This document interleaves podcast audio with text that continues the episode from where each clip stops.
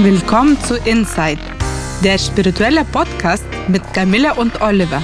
Spirituelle Themen einfach erklärt. Herzlich willkommen zur aktuellen Folge unseres Podcasts Inside. Und heute geht es um das Thema das 51%-Gleichnis und warum die Warum-Frage spirituell nicht weiterhilft.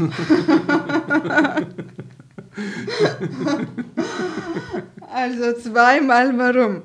Warum? Warum nicht? Macht das Sinn?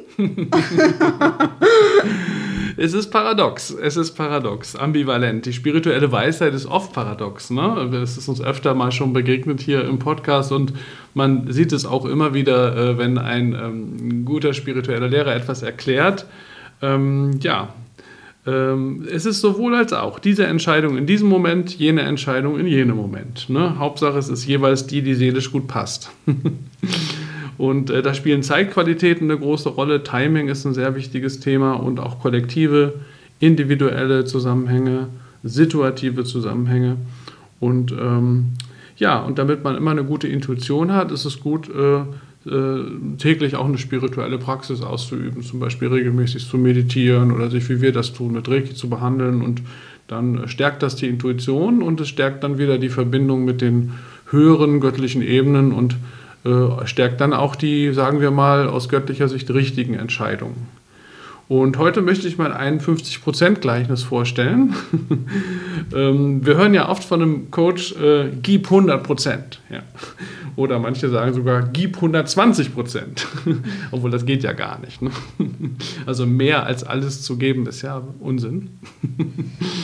ähm, ja, aber dieses ganze Denken führt im Prinzip in die Irre, darauf will ich hinaus. Und es mag zugespitzte Situationen geben, wo man äh, tatsächlich versucht, alles zu geben und auch an die 100 Prozent ranzukommen, um, um irgendwas zu erreichen. Ähm, das ist aber selten wirklich nötig. Und ähm, man kann das nicht oft tun, wirklich, weil dann entsteht eigentlich so ein Dauerstress und irgendwann auch das Gefühl, unzulänglich zu sein. Und ähm, viel besser ist es zu erkennen, 100% Aufwand sind gar nicht nötig. Eine alte Zen-Weisheit besagt, 80% ist Vollkommenheit. Fühlt sich das nicht gut an? Warum reichen 80% Wäre cool, wenn unser Mathematiklehrer früher in der Schule das gesagt. ja. Zu jeder Formel. Das reicht 80 Prozent. ja. Also 80 Prozent ist ja schon mal ziemlich gut. In Schulnoten wäre das eine 2, würde ich sagen. Oder vielleicht sogar eine 2 plus. Also auch nicht schlecht. Und ähm, ja, und das geht natürlich darauf, äh, zielt darauf ab, man muss nicht ständig die ganze Last der Welt auf seinen Schultern tragen. Ne? Es ist auch nicht nötig, sich auf Straßen zu kleben. Ich kümmere mich erstmal um mich selbst, so gut es geht. Dann kümmere ich mich um meine Lieben, um meine Nächsten. Dann gibt es vielleicht Klienten, Patienten und Schüler, wenn man beruflich sowas tut wie ich. Und wenn man dann noch Zeit hat, dann kann ich auch eine Fernheilung für die Welt machen. Aber in dieser Reihenfolge, das ist eigentlich auch spirituell gesehen die richtige Reihenfolge. Und ähm, ja, man sollte schon bei sich selber beginnen. Äh. Und von diesen Überlegungen ausgehen, kann man eben sagen, selbst 80 Prozent Licht sind gar nicht immer nötig. Äh, als Minimum reichen sogar 51 Prozent. Und dann sind wir bei der 51-Prozent-Regel. Man muss die Mehrheit im eigenen Haus haben, also die Lichtmehrheit sozusagen, die Mehrheit der eigenen Seele. 51 Prozent Licht, 49 Prozent Schatten und das Licht kann durchregieren. das ist interessant. Das heißt, da, wo das höhere Bewusstsein überwiegt, da ist das Potenzial. Das kann man so sagen, ganz genau. Und ähm, ja, es gibt da so einen Autor, ähm, der heißt äh, Morwenna Donnelly. Und in seinem Buch Die, die Gründung des göttlichen Lebens, äh, da schreibt er über den integralen Yoga nach Sri Aurobindo, ähm, darüber, wie man mit Hindernissen in seinem Leben umgehen kann. Also mit diesen zum Beispiel 49 Prozent, ne, wenn man tatsächlich gerade nur 51 Prozent im Licht sein kann, in diesem Gleichnis jetzt gesprochen. Äh, und er, er schreibt dazu, das ist ein Zitat, einer der schlimmsten Fehler, die wir begehen können, ist es, die Probleme, die uns entgegentreten, künstlich zu vereinfachen, bevor wir selbst den Zustand der Einfachheit erreicht haben, in dem Probleme aufhören, im Mittelpunkt zu stehen.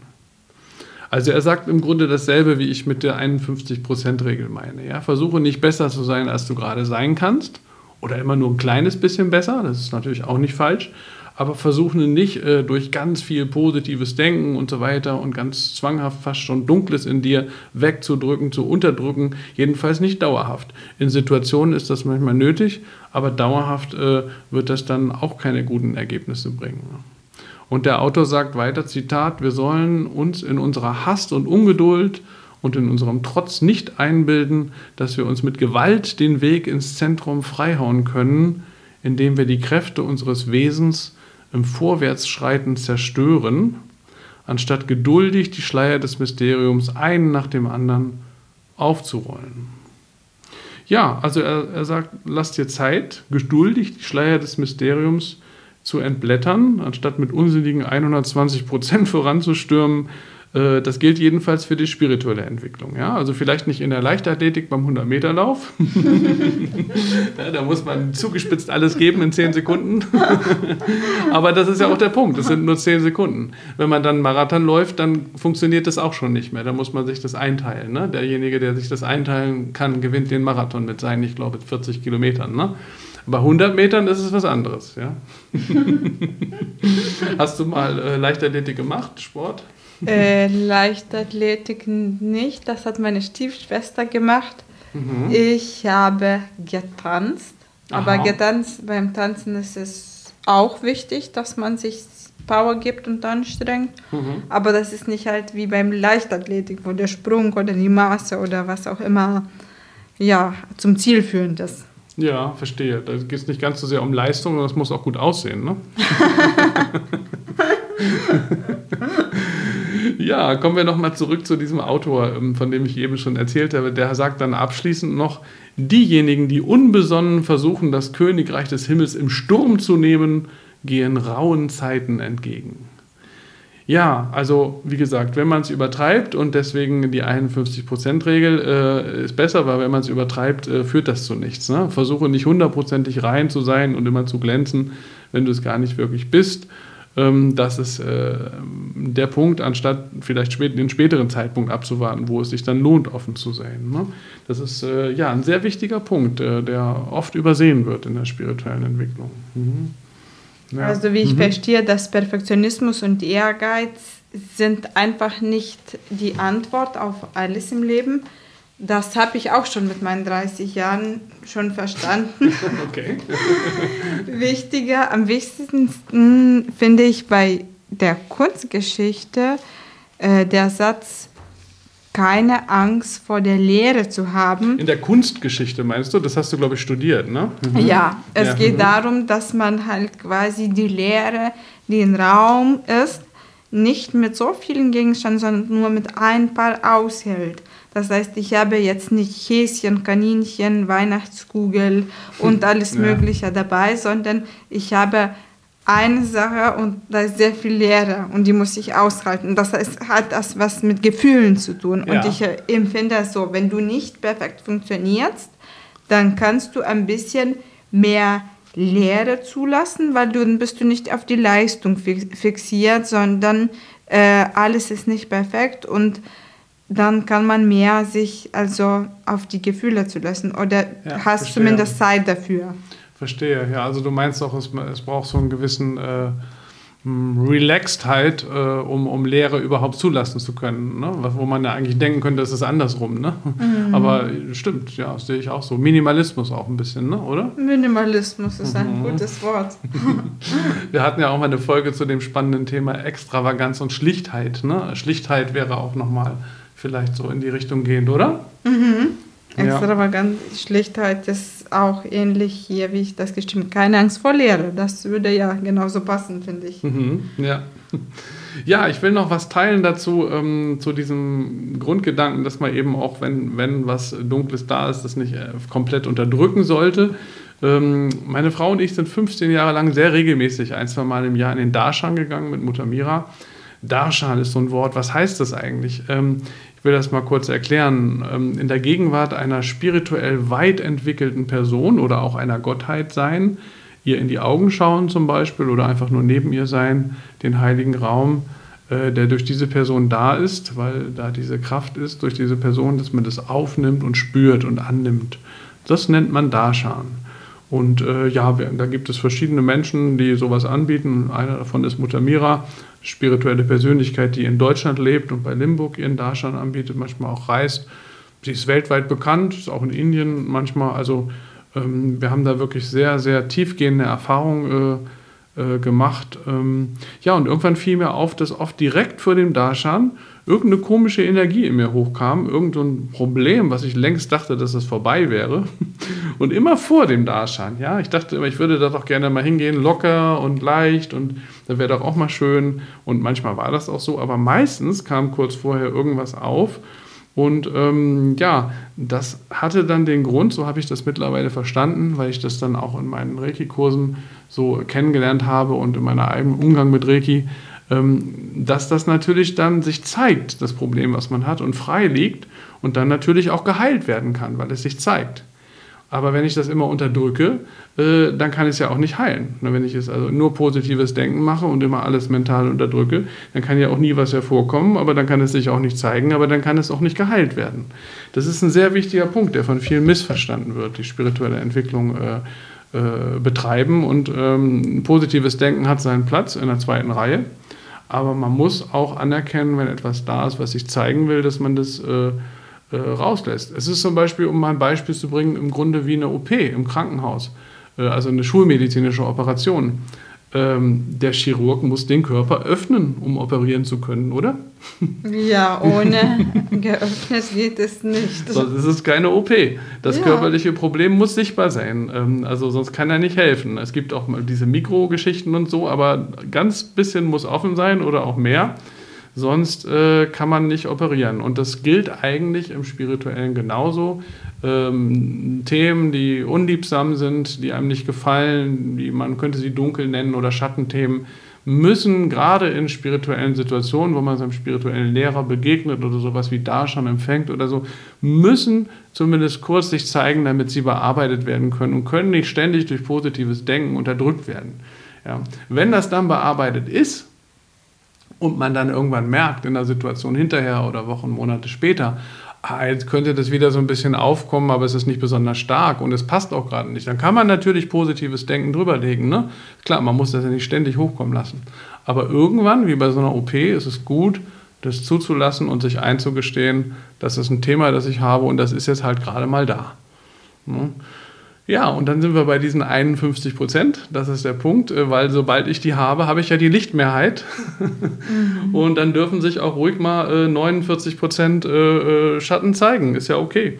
Vielleicht auch mal drüber, ganz kurz. Mit göttlicher Hilfe sacke ich unter die 50 Prozent und werde trotzdem wieder hervorgehoben, emporgehoben auf die 51 Prozent. Aber ja, und wie kann man das in mathematischen Zahlen wissen, ob das der Fall ist, dass du drüber 51 Prozent bist? Wie kann man das fühlen in ja. Zahlen? Ja, das ist die große Frage sozusagen, ne? in der Selbstbeobachtung oder Selbstwahrnehmung. Ne? Wo bin ich eigentlich gerade? ja. Ich denke, dass man das wahrscheinlich nur mit Intuition kann, ehrlich gesagt. Ähm, also indem man sich selbst immer besser kennenlernt, auch. Ähm, ja. ja, und mhm. das ging ging ja es noch darum, warum die Warum-Frage spirituell nicht weiterhilft. Ja, richtig. Danke äh, für die Erinnerung. Das war ja auch noch unser Thema. genau. Ähm, ja, die Warum-Frage. Viele Menschen, eigentlich fast jeder, ähm, will ja auf die eine oder andere Weise das Leben verstehen. Und die, die es nicht verstehen wollen, haben ja auch dann, machen dann daraus wieder ein Sinnthema, dass sie nihilistisch sind oder atheistisch sind. Und das ist ja auch wieder eine eigene äh, äh, Aussage sozusagen. Ne? Ähm, äh, man, es, es, gibt ja auf jeden Fall das Absolute, weil wenn man sagt, es gibt das Absolute nicht, ist das ja auch eine absolute Aussage.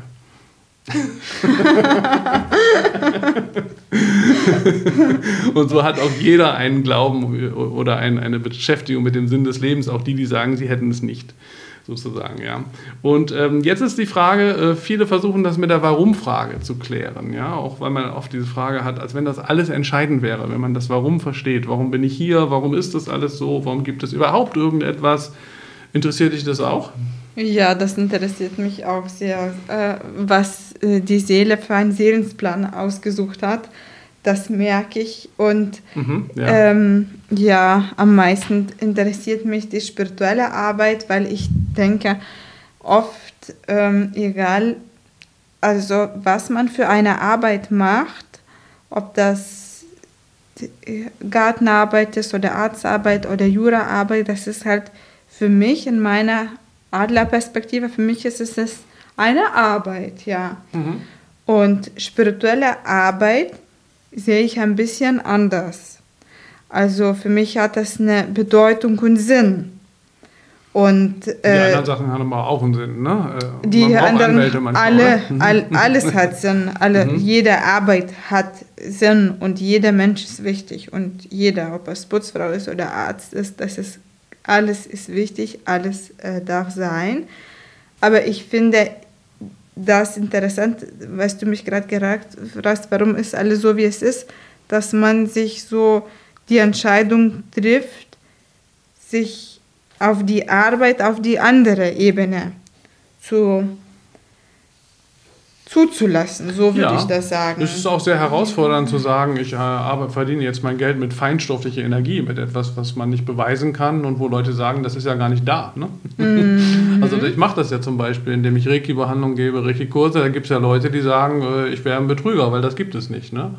Hm, das kann ja sehr herausfordernd sein. Wenn du aber Anwalt bist oder Gärtner, dann ist das Problem nicht da, meine ich. Ne? Mhm. Weil dann kannst du sagen, ja, es gibt ein Rechtssystem und ich bin Anwalt oder es gibt einen Garten und ich, ich Gärtner da jetzt. Ne? Ja. Das ist leichter zu erklären und bei uns, äh, bei dem, was ich tue und wofür du ja dich auch ausbilden lässt gerade, äh, womit du ja auch schon anfängst zu arbeiten, ja, da muss, muss man schon einen Sinn für haben. Ne? So, das meinst du wahrscheinlich. Ne? Ja, oder? dass mhm. man da einen mhm. gewissen Sinn und gewisse Reife hat und auch äh, risikobereit ist, würde ich so sagen. Ja, ja, würde ich auch sagen. Ja, ja, weil man muss sich ja zunehmend auf die höhere Ebene oder göttliche Ebene oder auch immer, wie man die nennt, äh, wie man immer die nennt, verlassen weil man kann das ja gar nicht, ähm, es gibt Übungen, mit denen man das natürlich das Richtige tun kann, damit diese Kraft da ist, aber letztendlich kann man sie nicht wirklich vom Ich her erzeugen. Ne? Und deswegen muss ganz viel Vertrauen und Hingabe auch mit diesem Weg einhergehen, wenn man diesen Weg geht. Ne?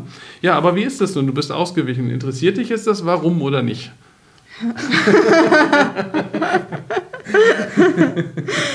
es interessiert mich Warum? Okay, aber ich sage, die Warum-Frage hilft nicht weiter. das ist der Punkt. Ähm, weil äh, Entscheidungen helfen weiter, also zum Beispiel sich zu entscheiden, zu sagen, ich will das jetzt beruflich machen oder teilweise beruflich machen ne, oder was wahrzunehmen oder für sich Dinge herauszufinden, das alles hilft weiter. Aber die Frage, warum das jetzt so ist, ist, die ist der Punkt, dass man das wahrscheinlich gar nicht so letztlich beantworten kann. Hm? Und dann eiert man immer rum. Und dann eiert man aber in einem Bereich rum, der nicht wirklich äh, äh, hilfreich ist. Ja? und, und also der Punkt ist folgendes: Selbst wenn es auf diese Warum-Fragen eine Antwort gäbe, ne, dann würde einem das immer noch nicht weiterhelfen, ein gutes, erfülltes, spirituell orientiertes Leben zu führen. Ja? Man wüsste dann einfach nur, warum alles so ist, aber das ist überhaupt nicht der Punkt. Ne, das kann auch recht frustrierend sein, sogar wenn einem die Antwort nicht gefällt. Mhm. Stell dir mal vor, du fragst nach dem Warum und kriegst eine Antwort, die dir nicht gefällt. Dann könnte sogar alles schwieriger werden. Oder nicht? Oder was würdest du sagen, wenn du eine Antwort kriegst, die dir nicht gefällt? Meistens wünscht man sich Antworten, die dir gefallen. Wenn die ja. dir nicht gefallen, ja. Nicht alles ist ein Wunschkonzert.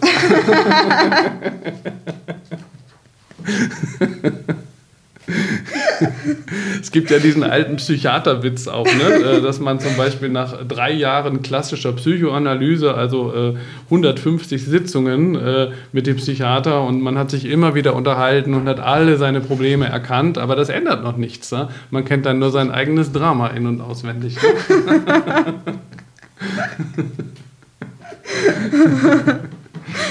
Also ich will darauf hinaus, wenn ich weiß, warum etwas so ist, äh, wie es ist, dann bin ich im Grunde noch keinen Schritt weiter. Ja?